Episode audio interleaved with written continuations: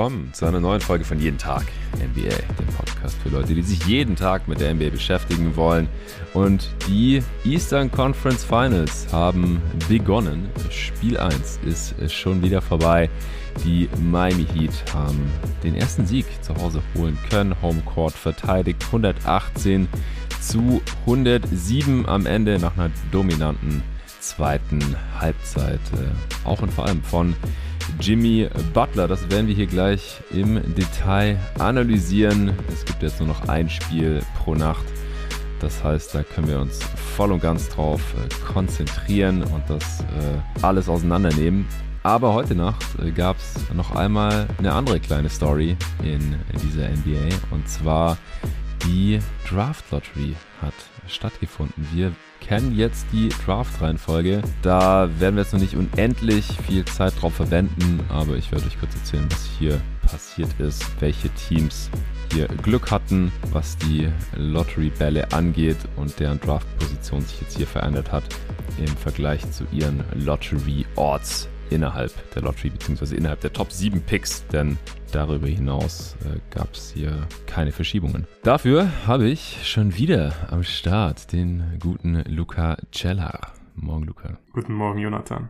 Ja, bevor wir gleich hier bei Heat Celtics eintauchen, die Orlando Magic haben den ersten Pick in der NBA Draft 2022. Die äh, hatten mit die besten Chancen auf den First Pick, weil sie einen der drei schlechtesten Records in der abgelaufenen Regular Season hatten mit nur 22 Siegen.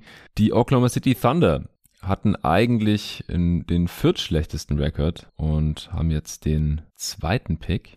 Die Houston Rockets sind von Platz 1 in Anführungsstrichen, also hatten auch Top 3 Orts, also die schlechtesten drei Records haben ja alle dieselben Chancen auf äh, den First Pick und auch in der Top 4 zu verbleiben, damit man da jetzt allzu krasses Tanking zum Ende der Regular Season vermeidet. Einfach, dass es für diese schlechtesten Teams keinen Unterschied ausmacht, ob sie die allerschlechteste Bilanz der Liga haben oder nur die drittschlechteste. Da gab es ja vor ein paar Jahren die äh, Lottery Odds äh, Reform. Und die Rockets hatten eben die wenigsten Siege mit nur 20 und wurden jetzt hier abermals nicht mit dem First Pick belohnt. Die haben den dritten Pick und sind damit, wie gesagt, um zwei Plätze abgefallen. Magic und Thunder an ihnen vorbeigezogen. Und auf vier einen weiteren äh, Glückspilz, die Sacramento Kings, um drei Spots von äh, den siebtbesten Orts auf Platz 4, Pick 4 hier mit 30 Siegen in der letzten Saison nach oben gerutscht.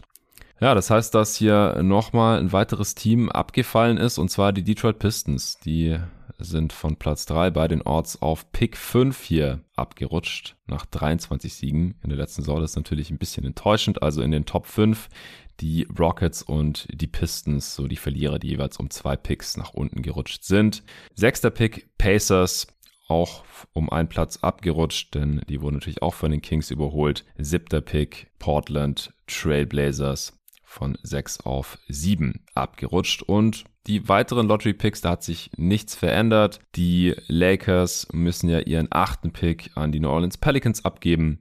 Noch vom Anthony Davis Trade. Das ist natürlich eine coole Situation für die Pelicans. Wer hätte gedacht, dass die Lakers einen besseren Pick haben würden als die Pelicans jetzt schon im Jahr 2022? Nur zwei Jahre oder zwei Saisons sind ja noch nicht mal zwei Jahre her, zwei Kalenderjahre nach äh, dem Titelgewinn der Lakers mit Anthony Davis und LeBron James. Denn äh, der eigene Pick der Pelicans, nachdem sie es ja über das Play in die Playoffs geschafft haben, war nur der 15. und der ging damit zu den äh, Charlotte Hornets.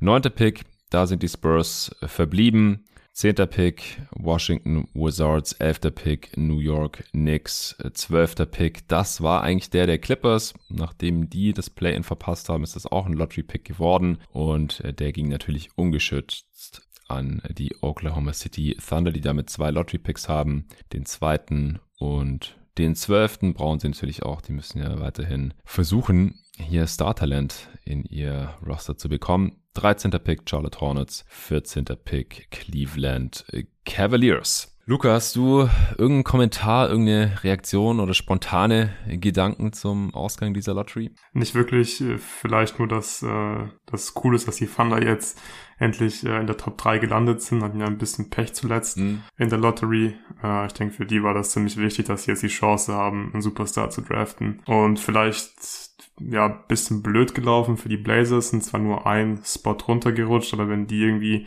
in die Top 3 gekommen wären, dann hätte das äh, durchaus auch einen großen Impact haben können mhm. auf ja die Richtung, wie sich die Franchise einfach entwickeln wird. Vielleicht hätte man dann wirklich nochmal irgendwie contenten können mit Lillard. Jetzt äh, mal schauen, was er mit dem siebten Pick machen kann. Ja, vor allem, die haben ja auch so hart getankt nach der Trade Deadline. Ja. Also die zwei ihrer letzten 23, 24 Spiele gewonnen oder sowas. Und dann äh, nur mit dem siebten Pick da zu stehen. Ja, ich, ich bin sehr gespannt. Ich bin noch nicht so super tief drin im Draft Scouting. Äh, ich habe ja schon ein paar Pods dazu, äh, zu den äh, Talenten, zu den Prospects der kommenden Draft mit dem Kollegen äh, Dennis Janssen hier aufgenommen bei jeden Tag NBA. Mich seither nicht mehr großartig weiter damit beschäftigt, mal ein bisschen abgesehen von der March Madness, wo ich das ein oder andere Talent dann da noch zocken sehen habe.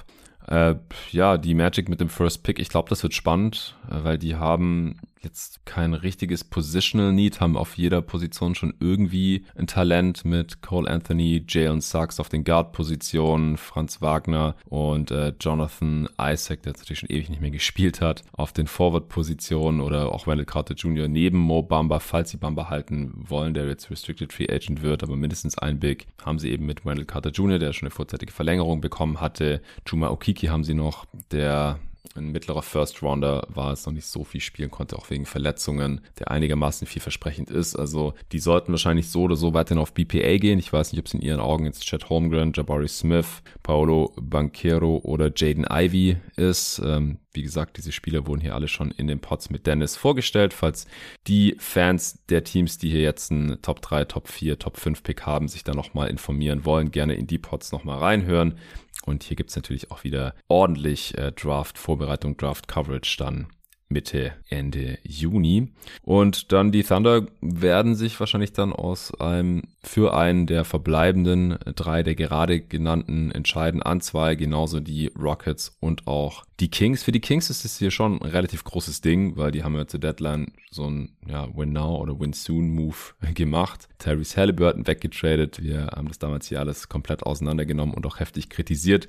Jetzt haben sie hier mit ein bisschen Lottery-Glück noch einen Top-4-Pick abgestaubt, was ja meiner noch Laien Meinung nach, glaube ich, schon ein großes Ding ist. Der Unterschied zwischen dem vierten und dem siebten Pick in dieser Draft. Ja, die Pistons mit ein bisschen Pech, klar, letztes Jahr hatten sie den First Pick. Die haben schon einiges an Talent, aber nochmal ein Co-Star neben Kate Cunningham, auch gerade weil Jeremy Grant wahrscheinlich, ja, erstens nicht für immer da bleiben wird bei den Pistons und zweitens halt von der Altersstruktur nicht so ganz äh, zum jungen Kern passt. Und nachdem auch Killian Hayes jetzt nicht so super vielversprechend aussieht, ich habe den noch nicht ganz aufgegeben, äh, die ersten zwei Saisons wäre es schon gut gewesen, da nochmal einen Top 3, Top 4 Pick zu haben. Aber 5 äh, ist natürlich auch noch solide. Dann die Pacers im Rebuild, Retool an 6. Äh, das schadet natürlich auch nicht. Und dann Blazers haben wir gerade schon besprochen. Und dann äh, die Pelicans. Also die können entweder nochmal äh, einen Rookie zu diesem jungen Kern um Zion hinzufügen. Zion und äh, Brandon Ingram. Oder nochmal irgendwie einen Win-Now-Move für die nächste Saison machen, wenn Zion dann wieder da ist. Und äh, man halt nochmal versuchen kann, mit ihm in die Playoffs äh, zu kommen nach ja, der überraschend guten zweiten Saisonhälfte oder nach der Trade Deadline mit CJ McCollum, Larry Nance Jr. Äh, aber wie gesagt, die, die Rookies haben wir hier im Pod ja auch in der ersten Runde bestaunt äh, welchen Einfluss die da schon hatten. Äh, drei Rookies in der Playoff-Rotation mit äh, Trey Murphy, Jose Alvarado und Herb Jones natürlich. Vielleicht könnt ihr das auch wieder wiederholen und hier an 8 nochmal einen Rookie draften, der sowohl für die Zukunft als auch für die äh, Gegenwart direkt sie weiterbringt.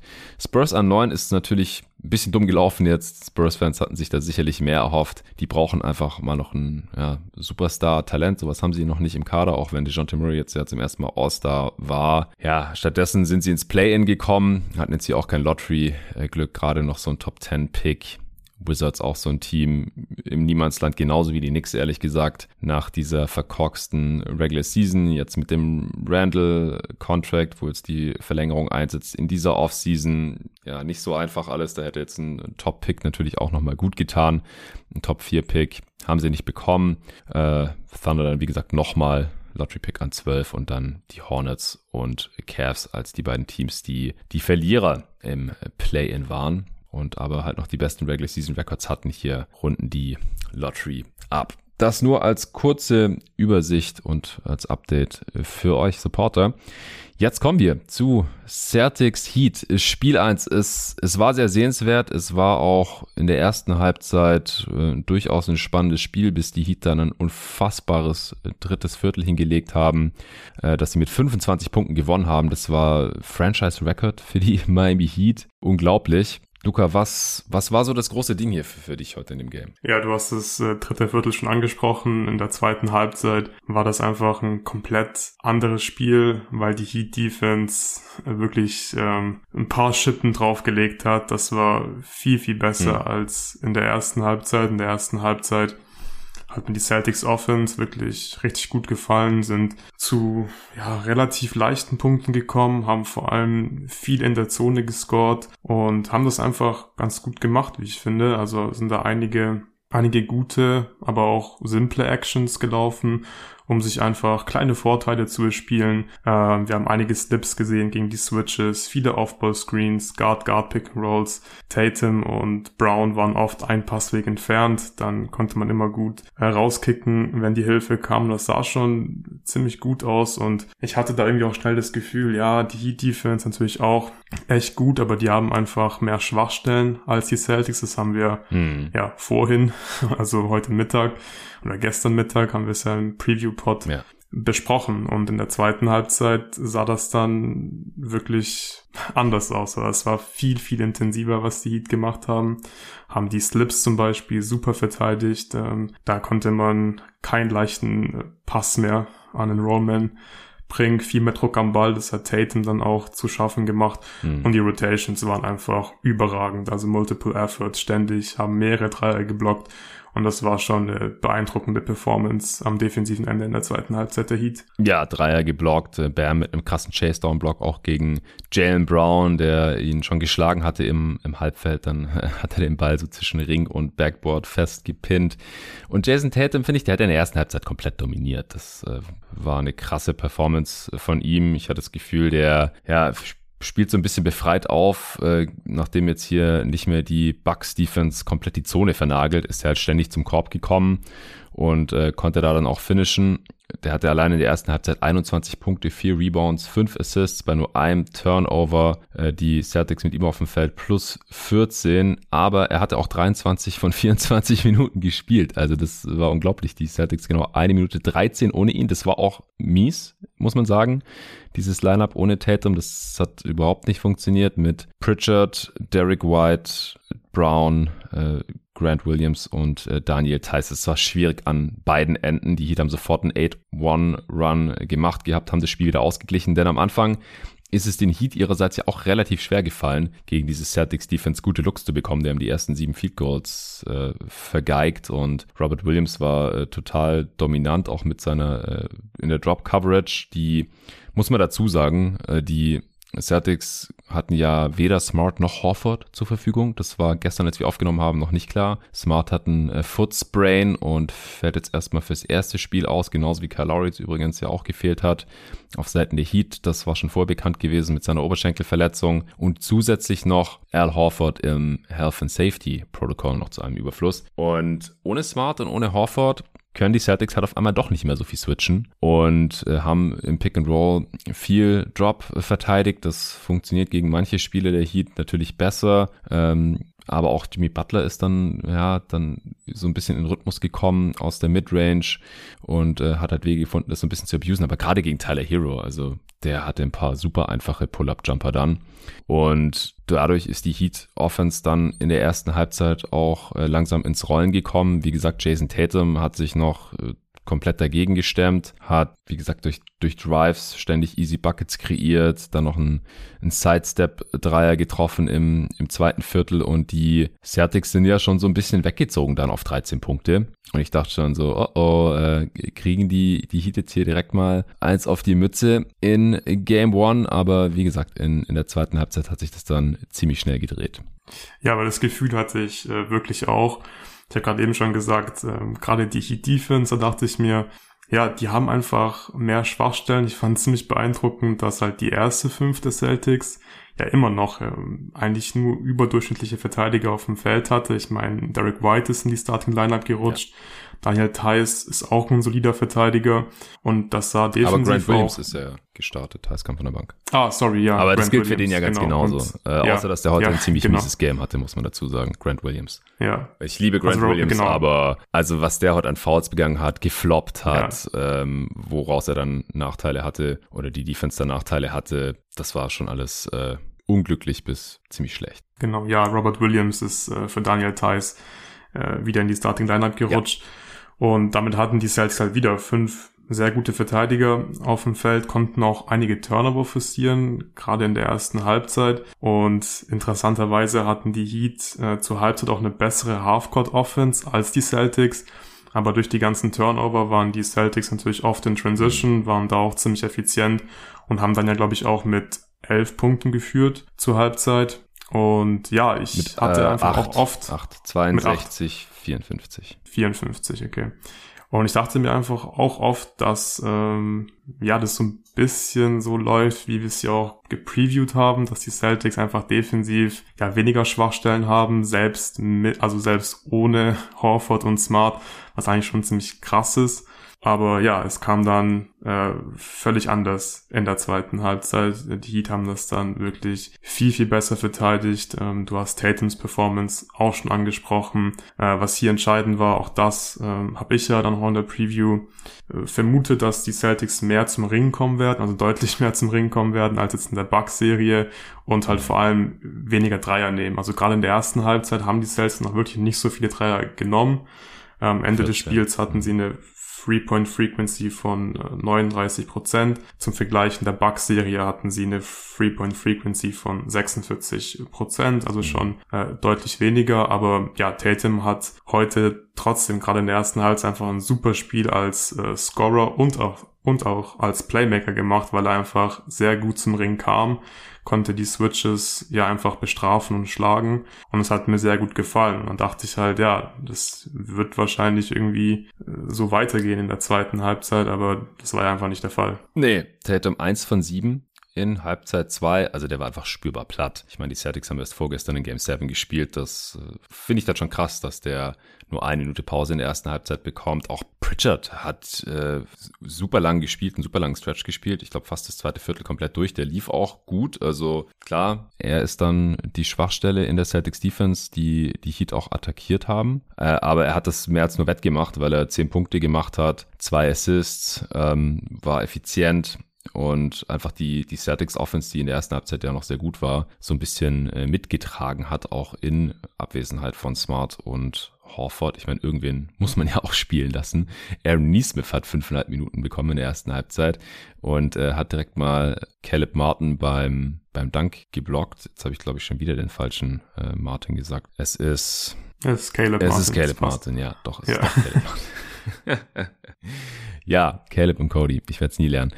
Genau, Caleb Martin beim Dank geblockt und dann in der zweiten Halbzeit hat er ja auch noch einen Chase-Down-Block gegen Victor Oladipo gehabt. Also äh, Neesmith hat hier so gut es ging versucht, Defensive Player of the Year Marcus Smart zu äh, verteidigen, äh, zu ersetzen, äh, indem er verteidigt hat wie ein Irrer, hat aber dann witzigerweise auch nach dem Chase-Down gegen Oladipo da im vierten Viertel direkt ähm, sich von Jimmy Butler, der den Ball eingesammelt hat, rausfaken lassen und, und den gefoult äh, sodass die da ihren, ihren Vorsprung halten konnten. Aber das nur am Rande. Also die Rotation ist dann halt schon strapaziert, wenn sowohl ein Big als auch ein Guard, die beiden also starten bei den Celtics, äh, ausfallen. Und genau, ich war aber eigentlich bei bei Tatum, bei Tatums zweite Halbzeit, äh, der da spürbar nachgelassen hat, auch mit sechs Turnovers, äh, minus 22 mit ihm auf dem Feld. Also er, er konnte die Offense dann nicht mehr tragen. Es konnte niemand so wirklich in die Bresche springen. Jalen Brown hat es noch probiert, hat auch 17 Punkte in der zweiten Halbzeit gemacht. Aber der hat blöderweise heute seine Freiwürfe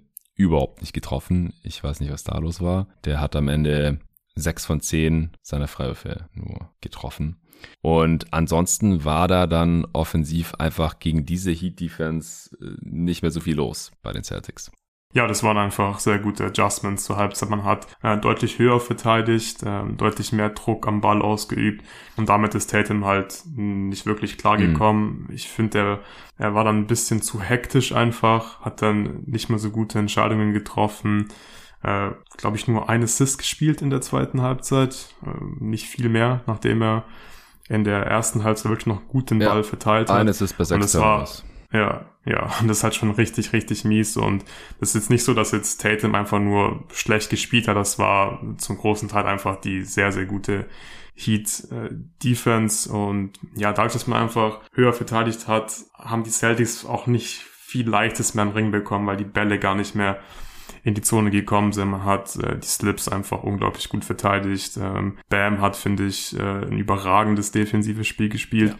Ich finde, der macht hier wieder den Case, dass er der beste Playoff Defender ist. Also er ist zumindest einer der besten mhm. Playoff Defender. Und ja, ich glaube, die Heat haben hier relativ schnell Lösungen gefunden der Defense. Ich glaube, das ist ähm, ja ein ganz guter Blueprint jetzt gewesen, wie man, wie man vor allem Tatum und halt dann ja die Celtics insgesamt ganz gut verteidigen kann und sie ja vor Probleme stellen kann in der Offense. Ja, in der ersten Halbzeit, da sind die Celtics ja auch durch das Tatum Robert Williams Pick and Roll noch relativ leicht zu Punkten gekommen. Ja. Dafür haben sie, wie wir gerade schon erwähnt haben, wenig Dreier nur losbekommen, die Celtics. Ich glaube, die Heat wollten halt auf gar keinen Fall, dass es hier direkt wieder in so einen Rausch wie es gegen die Bucks ja öfter der Fall war. In der zweiten Halbzeit gab es viel weniger Punkte in der Zone. Ich meine, die Celtics hatten irgendwann im zweiten Viertel schon 40 Points in the Paint doppelt so mhm. viele wie die Heat. Ich muss gerade mal schauen. Ja, am Ende hatten sie nur, 8, nur 48. Ja, krass. Also 8 genau, Points in the Paint in der zweiten 40, Halbzeit. Das ist wow, krass, ja. Wow. Ja, und dafür haben sie halt mehr Dreier losbekommen in der zweiten Halbzeit. 20 Dreier, aber davon halt nur 6 getroffen. Ne? Ähm, damit äh, kann die Heat Defense äh, dann auch legen, leben. Und dann, wie gesagt, drittes Viertel 39 zu 14 gewonnen. Das äh, war unfassbar. Äh, Jimmy Butler hatte auch ein paar äh, gute Steals, äh, so Pick Sixes an der Dreilinie, wo kein Defender mehr äh, da ist. Und der hat halt komplett losgelegt im dritten Viertel. Die Heat haben 18 zu 2 Run hingelegt. Die Celtics hatten ungefähr sieben Minuten kein einziges Field Goal. ähm, hatten ein paar Freiwürfe, aber ähm, 22 zu 2 Run war das sogar noch nach den zwei Jimmy Butler Steals. Und dann ging es halt von minus 13 für die Heat äh, im zweiten Viertel, auf einmal waren sie 13 vor, 25 Punkte Swing, wie gesagt. Und dieses äh, Viertel haben sie auch mit 25 Punkten am Ende äh, gewonnen.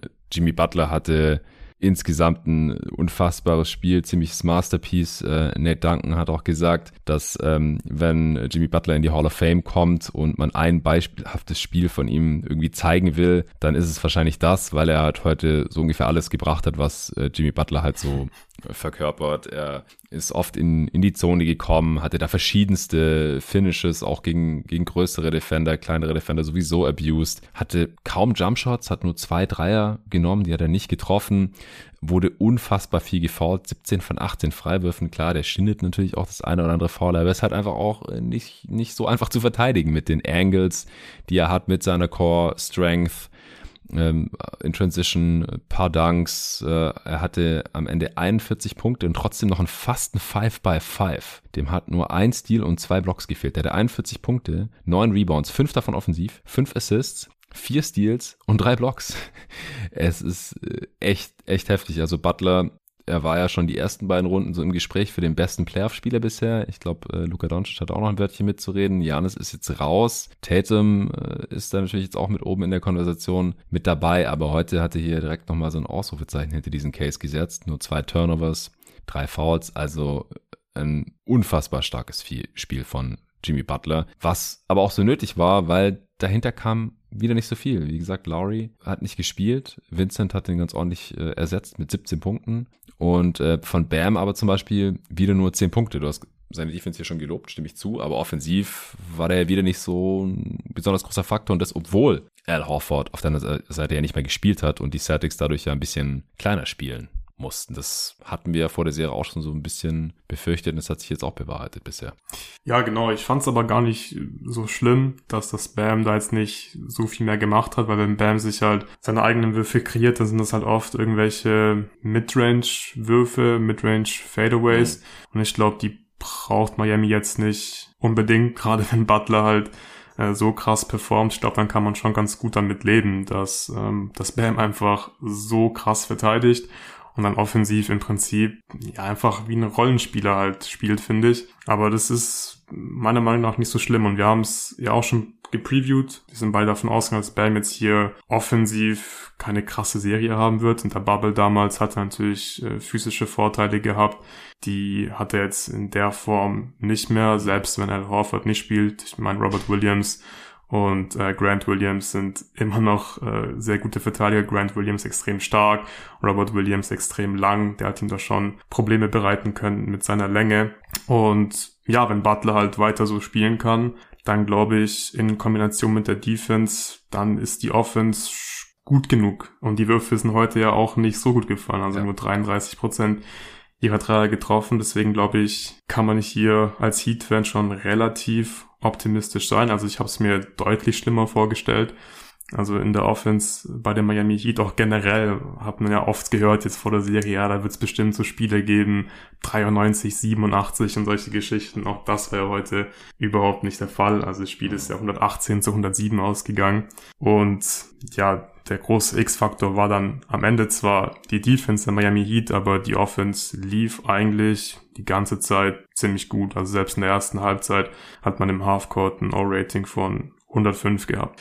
Ähm, ich glaube, wir sollten noch ein bisschen darüber reden, wie die, wie die Heat sich ihre Würfe kreiert haben oder was sie gemacht ja, haben noch in ganz, der Offense. ganz kurz. Also ich glaube, ich würde schon ein bisschen widersprechen, weil mhm. wenn du so ein Monster-Game von Jimmy Butler benötigst, um die Celtics ohne Smart und Hoffe zu schlagen. Wie gesagt, Lowry war auch nicht dabei, aber ich kann mir halt vorstellen, dass es eher leider Standard sein wird in dieser Serie. Ich glaube, seine Verletzung ist einfach schwerer als die von äh, Smart und Hoff, weil wir sehen müssen, wie lange Hoffert jetzt auch Health and Safety Protocol drin ist. Aber ich weiß nicht. Also ich glaube, man braucht im Schnitt von Bam schon mehr als 10 Punkte und ein Assist oder was waren das? Sechs Shooting Possessions in 37,5 Minuten. Ich glaube, er er muss da auch kein Offensivrebound, ja.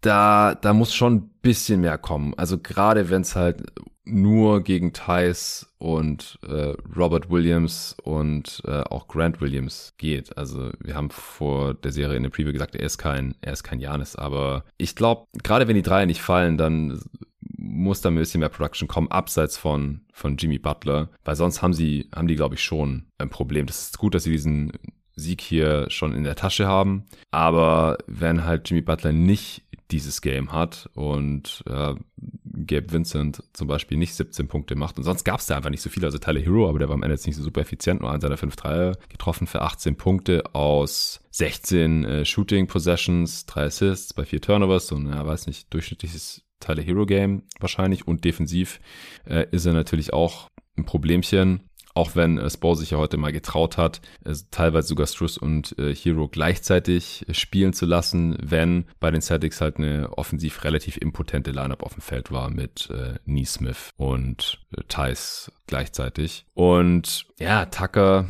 ja, der hat noch einen Corner 3 getroffen im vierten Viertel, aber hat auch fünf Pünktchen. Struce 11 Punkte, Deadman 6 oder Depot 5 bei 2 von 9 aus dem Feld. So, es sie haben hier heute schon diese Performance von Butler gebraucht und du kannst jetzt ja nicht davon ausgehen, dass er 40 plus im Schnitt macht gegen diese Celtics. Das, das ist, würde mir schon so ein bisschen ja. Sorgen bereiten, zumindest als Heat-Fan. Ja, klar, also wäre natürlich cool, wenn du mehr als 10 Punkte von Bam bekommst, aber ich glaube, die wirst du, wenn er mehr scored, vor allem in Form von Offensiv-Rebounds bekommen. Also das ist natürlich schon ziemlich mies, dass er nicht mal einen Offensiv-Rebound äh, geholt hat mhm. und dann da irgendwie zwei holt und am Ende, keine Ahnung, 14, 16 Punkte hat.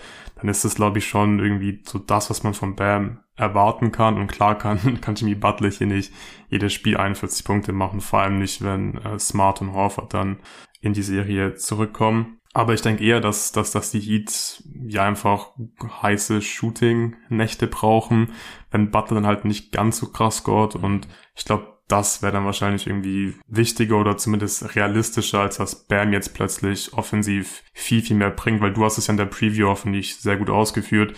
Gegen die Sixers hat er halt immer die Vorteile gehabt, sobald Embiid auf die Bank äh, musste und er dann Paul Reed abusen konnte. Und so ein Matchup hat er ja überhaupt nicht gegen die Celtics. Deswegen weiß ich jetzt nicht so genau, wo jetzt da viel mehr Offense bis auf die Offensiv-Rebounds von äh, Bam herkommen soll. Ja, wie gesagt, ich erwarte ja nicht, dass er hier jetzt irgendwie total äh, die Zone dominiert. Aber ja. wenn halt nur Al Horford fehlt, dann fehlt schon einiges an, an Size oder insgesamt halt an defensiver Klasse auch ohne Marcus Smart und dann würde ich mir schon ein bisschen mehr Output von Bam Adebayo erhoffen, jetzt sei es am offensiven Brett, wie du jetzt gerade genannt hast, oder ähm, durch Pick-and-Roll-Finishes ähm, durch, durch Cuts. Das müssen ja nicht nur Midranger unbedingt sein, da hat er zwar heute auch einen getroffen. Einfach ein paar mehr Touches für ihn, ein paar mehr Finishes, ähm, in Transition mit Rennen. Also es, es ist keine Low-Hanging Fruit, aber die gibt's halt gegen die Celtics Defense tendenziell auch nicht wirklich. Hm. Und ich, ich wüsste halt sonst, außer durch Hot Shooting wüsste ich halt auch nicht so genau, wo es herkommen soll in diesem Kader. Oladipo hat mich fast ein bisschen gewundert, dass der, der wurde von Pritchard verteidigt, dass das nicht ein bisschen mehr forciert wurde. Vielleicht erwarte ich da auch noch zu viel von Oladipo, äh, aber da sollte eigentlich auch mehr gehen. Ähm, sie, sie haben Pritchard dann schon streckenweise gejagt, aber halt nicht in diesem One-on-One-Matchup oder auch äh, Tyler Hero. Also ich fand manchmal, habe ich nicht verstanden, wieso nicht der Spieler, der von Pritchard verteidigt wird, einfach ins One-on-One -on -One geht, wieso man da noch irgendwie drei Screens stellen muss. Ähm, aber ja, ansonsten, ich, ich, die Celtics Defense ist natürlich so oder so sehr stark. Es, es gibt jetzt hier keine einfachen Lösungen und ich will jetzt hier auch nicht zu viel an der Offense der Heat heute ja. äh, kritisieren. Ich, ich finde nur, ich wollte nur widersprechen, dass ich glaube, dass bisschen mehr bei Adebayo gehen könnte, solange vor allem Horford nicht da ist und wahrscheinlich auch im Schnitt muss, damit die Offense gut genug ist. Aber du mhm. wolltest noch, ähm, ich hatte dich unterbrochen, du wolltest eigentlich auf irgendwas zu den Heat noch hinaus. Ja, genau. Also in der ersten Halbzeit, finde ich, haben sie auch einfach nicht so gute Würfe sich herausspielen können. Da waren viele Floater dabei und einfach, ja, nicht so klare Abschlüsse, keine hochprozentigen Abschlüsse. Und das war in der zweiten Halbzeit schon deutlich anders. Und ich finde, dass sie in der zweiten Halbzeit Pritchard schon relativ gnadenlos gejagt haben. Also sie haben ihnen zumindest in sehr, sehr viele äh, Actions verwickelt. Ja, ja, das schon. Zum einen hat Jimmy Butler, finde ich, schon oft das Switch forciert und Pritchard hat das teilweise sogar irgendwie relativ gut verteidigt, also er konnte da jetzt nicht viel, viel mehr irgendwie besser machen. Aber Butler hatte einfach klar bei 41 Punkten, wenn du so effizient bist, logischerweise auch paar Tough Shots getroffen, vor allem gegen, gegen Pritchard, aber der ist da einfach zu klein und zu schwach, um Butler da halt irgendwie verteidigen zu können. Und dann haben sie ihn halt in unglaublich viele Handoffs, finde ich, ähm, gepackt.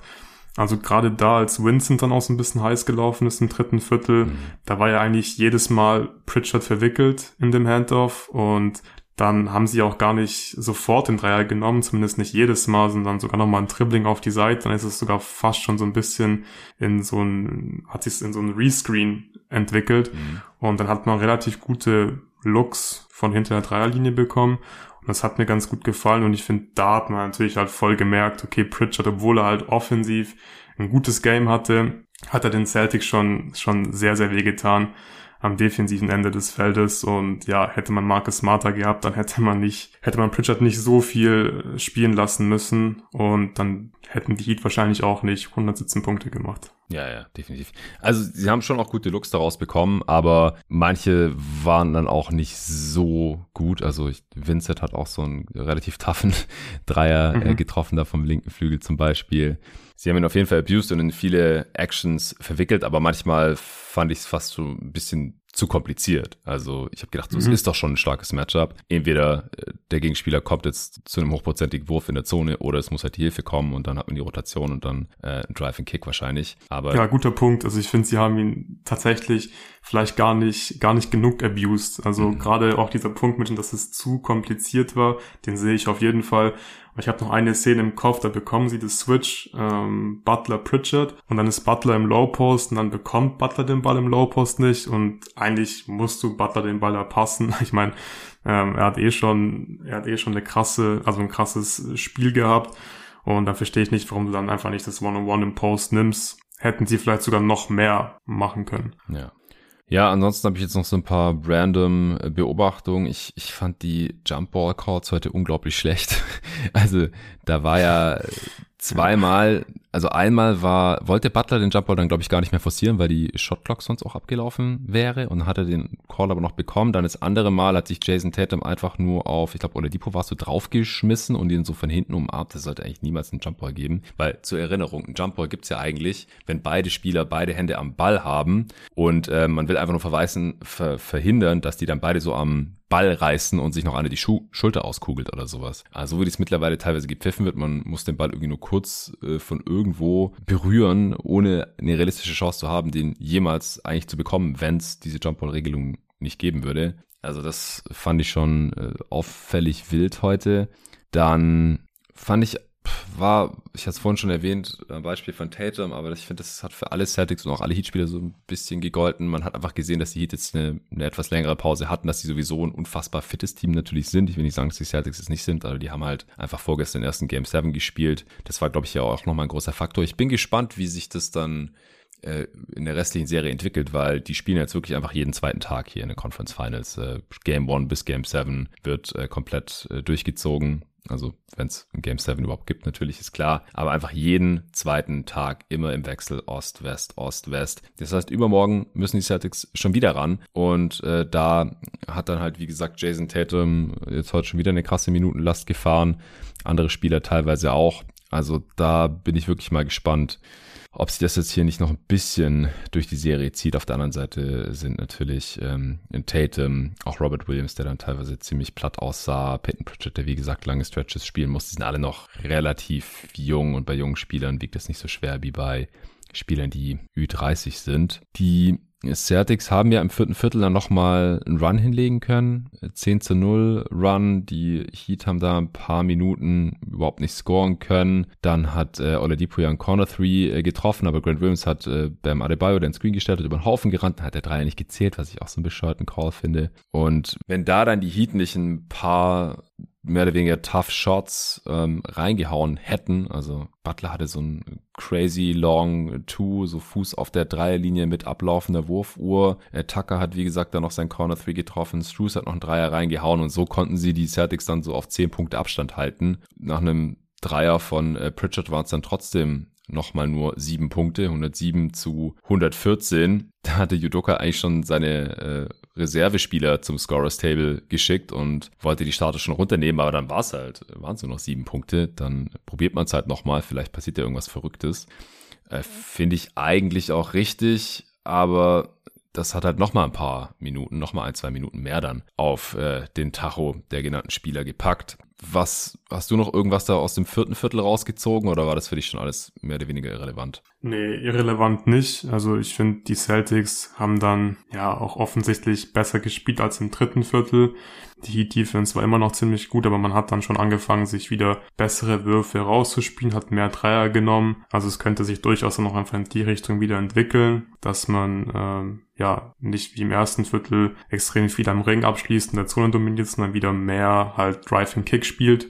Und dann müssen halt vor allem die Heat Defender halt extrem viel arbeiten, was sie heute super gemacht haben. Und du hast gerade eben schon erwähnt, spielen jeden zweiten Tag. Mal gucken, ob die das in einer wahrscheinlich ziemlich langen Serie halt auch über mehrere Spiele so äh, durchhalten. Hm, ja. Hast du jetzt noch irgendwas zum Game, bevor wir hier äh, noch mal wieder unsere Kategorien kurz ausfüllen? Ja, vielleicht noch mal generell. Also es war jetzt heute ein High-Scoring-Game. Hm. Das war ziemlich äh, unerwartet, aber trotzdem glaube ich, ähm, ist trotzdem viel passiert, was wir schon so erwartet haben, obwohl jetzt halt die Offenses relativ gut waren. Ich finde, dass, dass beide Teams in der Defense äh, streckenweise, die Heat vor allem in der zweiten Halbzeit, die Celtics mehr in der ersten Halbzeit einen sehr, sehr guten äh, Job gemacht haben und ich glaube, äh, dass die Celtics immer noch favorisiert sind in dieser Serie. Äh, Butler hat ein krasses Spiel gehabt, äh, bei den Celtics ging nicht viel in der zweiten Halbzeit. Aber ich denke, das wird einfach eine hart umkämpfte Serie und wahrscheinlich auch eine relativ lange Serie, obwohl die Heat jetzt hier das erste Spiel relativ deutlich gewonnen haben. Ja, also ich kann mir, es ist also durchaus möglich, dass die Celtics jetzt Spiel 2 dann einfach klauen und äh, ja. der Tipp Celtics in 6, den wir beide hatten, oder? Mhm, ich habe auch in 6 ja, getippt, ja. Dafür müssen die Celtics ja äh, früher oder später mal in Miami gewinnen, sonst geht das nicht auf. Und das ist durchaus noch drin. Also nach dem, was wir hier jetzt in der in dem ersten Spiel heute gesehen haben. Also Butler, ich, ich kann es äh, nur noch mal betonen, was für ein krasses Spiel der hatte. Der hat es am Ende dann äh, quasi auch noch mal fett unterstrichen und ein Ausrufezeichen hintergesetzt, als er da äh, Pritchard von hinten einfach so den Ball beim, ja, was war das? Das war so nach einem Fake wie so ein Floater. Also auch vor ihm war ein Defender, ich weiß nicht mehr wer, ich glaube Oladipo oder so. Und dann hinter ihm kam halt Butler, hat ihm einfach so den Ball weggesnatcht. Einfach so weggenommen wie im Schulkind das Pausenbrot. Und da war es dann halt spätestens äh, durch, nachdem Pritchard ja äh, kurz vorher noch diesen Dreier zur sieben Punkte äh, Führung, also um die Führung der Heat auf sieben Punkte zu verkürzen, reingeknallt hatte. Also der ist auf jeden Fall der Spieler des Spiels hier gewesen. Das ist äh, gar keine Frage. Wer war aus deiner Sicht noch alles am Start hier bei diesem Game bei den Celtics oder Heat? Ja, am Start war definitiv auch Bam. Ja. Wie gesagt, äh, unglaublich starkes Spiel in der Defense gemacht, hat da einen riesen Impact gehabt in der zweiten Halbzeit. Dann fand ich Gabe Vincent ja. so ein bisschen, der war für mich so ein bisschen der X-Faktor in der Offense, weil er einfach nach den Handoffs vor allem ein paar Dreier reinknallen konnte und das ist immer wichtig für die Heat Offense, weil da habe ich eigentlich schon ein paar Fragezeichen. Wenn die Dreier halt fallen, dann habe ich deutlich weniger Fragezeichen. Drei Blocks hat Gabe Vincent auch. Ja. Also das waren, glaube ich, mindestens zwei waren eher so Strips, also so Blocks äh, unter, unter Schulterhöhe, sage ich jetzt mal. Aber der hatte schon ein sehr geiles Game. Also der hat hier echt Kyle Lowry heute annähernd ersetzen können. Ja, definitiv. Ja, das wären so die zwei Kandidaten für mich, also Gabe Vincent und Bam Adebayo. Ja, von den Celtics war niemand das ganze Spiel am Start irgendwie. Also Tatum, Robert Williams und Pritchard vor allem in der ersten mhm. Halbzeit, äh, Jalen Brown in der zweiten Halbzeit. Aber fürs ganze Spiel kann ich hier leider niemanden nominieren. Ja, und von den Heat ist sonst auch niemand wirklich herausgestochen. Abused haben wir schon gesagt, das war in allererster Linie Peyton Pritchard. Würdest du sonst ja, Tyler Hero dann? Ja, bei den ja Tyler Hero ja. in der ersten Halbzeit auf Seiten der Heat. Aber das war dann in der zweiten Halbzeit auch nicht mehr so ein großes Thema. Also da hat man das dann einfach besser verteidigt, aggressiver verteidigt, höher verteidigt. Dann konnten die Celtics auch Hero gar nicht mehr so krass abusen. Ja, ein bisschen wurde auch die Drop-Defense mit Robert Williams abused, finde ich. Ja, das stimmt, ja. Das ist einfach nicht so richtig seine Stärke. Ja, deswegen hat er auch eher diese Roamer-Rolle, wenn Horford noch mit dabei ist. Das sah auch nicht so gut aus gegen Butler zum Beispiel ja. ein paar Mal. Da hatte Butler auch ganz am Anfang im Spiel so eine Szene, da bekommt er das äh, Switch gegen Robert Williams. Und ja, Robert Williams ist größer und schwerer als Butler, aber Butler hat ihn ja komplett weggeschoben einfach. Ja. Und das sah auch nicht gut aus. Also das stimmt schon. Also Robert Williams äh, definitiv viel besser in der Roma-Rolle. Und ich glaube, der wird dann auch, wenn Horf wieder zurückkommt, auch in der Roma-Rolle großen Impact haben in der Serie, weil dann kann er gerade solche Drives von Butler, glaube ich, wirklich nochmal, sobald er hochgeht, richtig erschweren, da ein paar Blocks holen, dann wird's für Jimmy auch gar nicht mehr so leicht, in der Zone so gut zu punkten. Ja, da bin ich sehr gespannt drauf. Ich hoffe, Robert Williams bleibt fit. Der musste kurzzeitig wieder raus, aber ich meine, das war nur ein Kampf. Der wurde an seiner Wade mhm. massiert und das ist ja auch nicht verwunderlich. Der hat jetzt einfach ein paar Spiele ausgesetzt gehabt und musste sich erstmal wieder in diese Playoff-Intensität und dann gleich mit Starterminuten und Heavy Usage in der ersten Halbzeit äh, gewöhnen. Der hatte ja auch am Ende des Spiels immerhin 18 Punkte, 9 Rebounds. Äh, Jalen Brown am Ende 24, 10, 3, Tatum 29, 8, 6. Das hatten wir noch nicht gesagt. Ja, und Pritchard mit 18, 5 und 4. Okay, ähm, eine letzte Frage vielleicht noch, und zwar von Smart, Horford und Lowry, welcher Ausfall wiegt am schwersten aus deiner Sicht? Ich glaube Smart, weil Pritchard, wie wir es jetzt schon besprochen haben, da schon einfach offensichtlich die größte Schwachstelle mhm. war und wenn die halt wegfällt, dann glaube ich, werden die Heat halt wirklich Probleme bekommen in der Halfcourt Offense. Es ist zumindest nicht komplett äh, ausgeschlossen, dass dann halt nicht mehr so gut läuft wie jetzt, wenn du Pritchard einfach in jede Action involvieren kannst. Und offensiv, klar, war nicht schlecht, aber er ist jetzt auch nicht äh, einer der wichtigsten Spieler, damit diese Celtics Offense irgendwie ins Rollen kommt. Von daher glaube ich, ja, fehlt Smart hier am meisten. Und wenn Gabe Vincent halt hin und wieder so spielen kann, wie er es heute gemacht hat, dann kann man so einen Kyle Lowry Ausfall auch halbwegs verkraften. Ja, das stimmt. Also heute, für heute gilt es auf jeden Fall. Ich denke auch, dass es im Schnitt wahrscheinlich smart ist, weil die Celtics halt dann sonst einfach nicht so verteidigen können, wie sie es normalerweise tun. Und ja, ich, aber wenn Vincent halt nicht konstant so, so spielen kann, dann wird Lowry und vor allem wenn Smart, falls Smart dann wieder zurück ist und Lowry noch nicht, äh, oder sogar Horford und Smart zurück sind und Lowry noch nicht, dann wird die Heat mhm. Offense solche Probleme haben im Halfcourt, dass sie dann Lowry schon ja. auch schmerzlich vermissen werden. Aber ja. basierend auf dem heutigen Spiel würde ich dir auf jeden Fall zustimmen. Alright, wenn du nichts mehr hast, dann äh, wären wir durch für heute. War jetzt sehr, sehr ausführlich. Das wird wahrscheinlich nicht bei jedem Spiel in dieser Serie so sein, aber heute, ja, wurde hier halt mal so die Grundlage gelegt. Wir, wir haben jetzt hier vieles gesehen in der Serie und auf dieser Basis werden die Coaches ja dann ihre Adjustments äh, treffen. Spieler werden sich anpassen. Und ja, wir hoffen, dass äh, die drei Verletzten so schnell wie möglich zurückkommen können und dass wir hier dann eine Serie mit fitten Teams auf höchstem Niveau sehen. Aber das war jetzt heute hier schon mal ein sehr, sehr unterhaltsamer Start. Auf jeden Fall sehr spannend. Heat mit der besseren zweiten Halbzeit, nachdem die Celtics ja, wie gesagt, in der ersten Halbzeit noch relativ dominiert hatten, vor allem in Form von Jason Tatum. Dann in der zweiten Halbzeit Jimmy Butler. Am Ende auch Mann des Spiels. Also schönes Star-Duell ja auch zwischen Tatum und Butler. Also hier wurden jetzt schon einige Erwartungen erfüllt und auch geschürt für die folgenden Games. Heute Nacht geht's dann endlich los mit den Western Conference Finals. Ich bin ultra gespannt. Die Mavs in Golden State. Ich habe die Mavs ja, äh, ja relativ hoch favorisiert hier in dieser Serie. Habe auf Mavs in 5 äh, getippt und habe gesehen, dass viele auf die Mavs tippen in der Serie, so in der deutschen äh, NBA Twitter Bubble und so.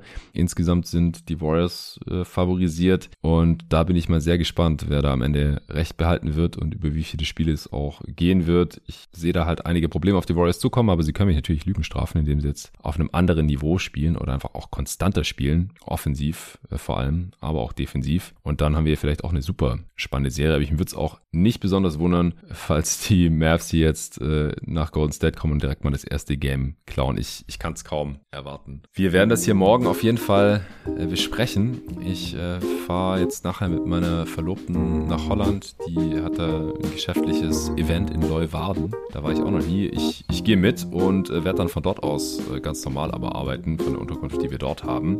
Da werdet ihr de facto nichts von äh, mitbekommen. Das nur so für euch zur Info. Ab Freitag bin ich dann auch wieder in äh, Berlin und bis dahin drop mich hier jeden Morgen die Pods zu den Conference Finals. Vielen Dank fürs Zuhören.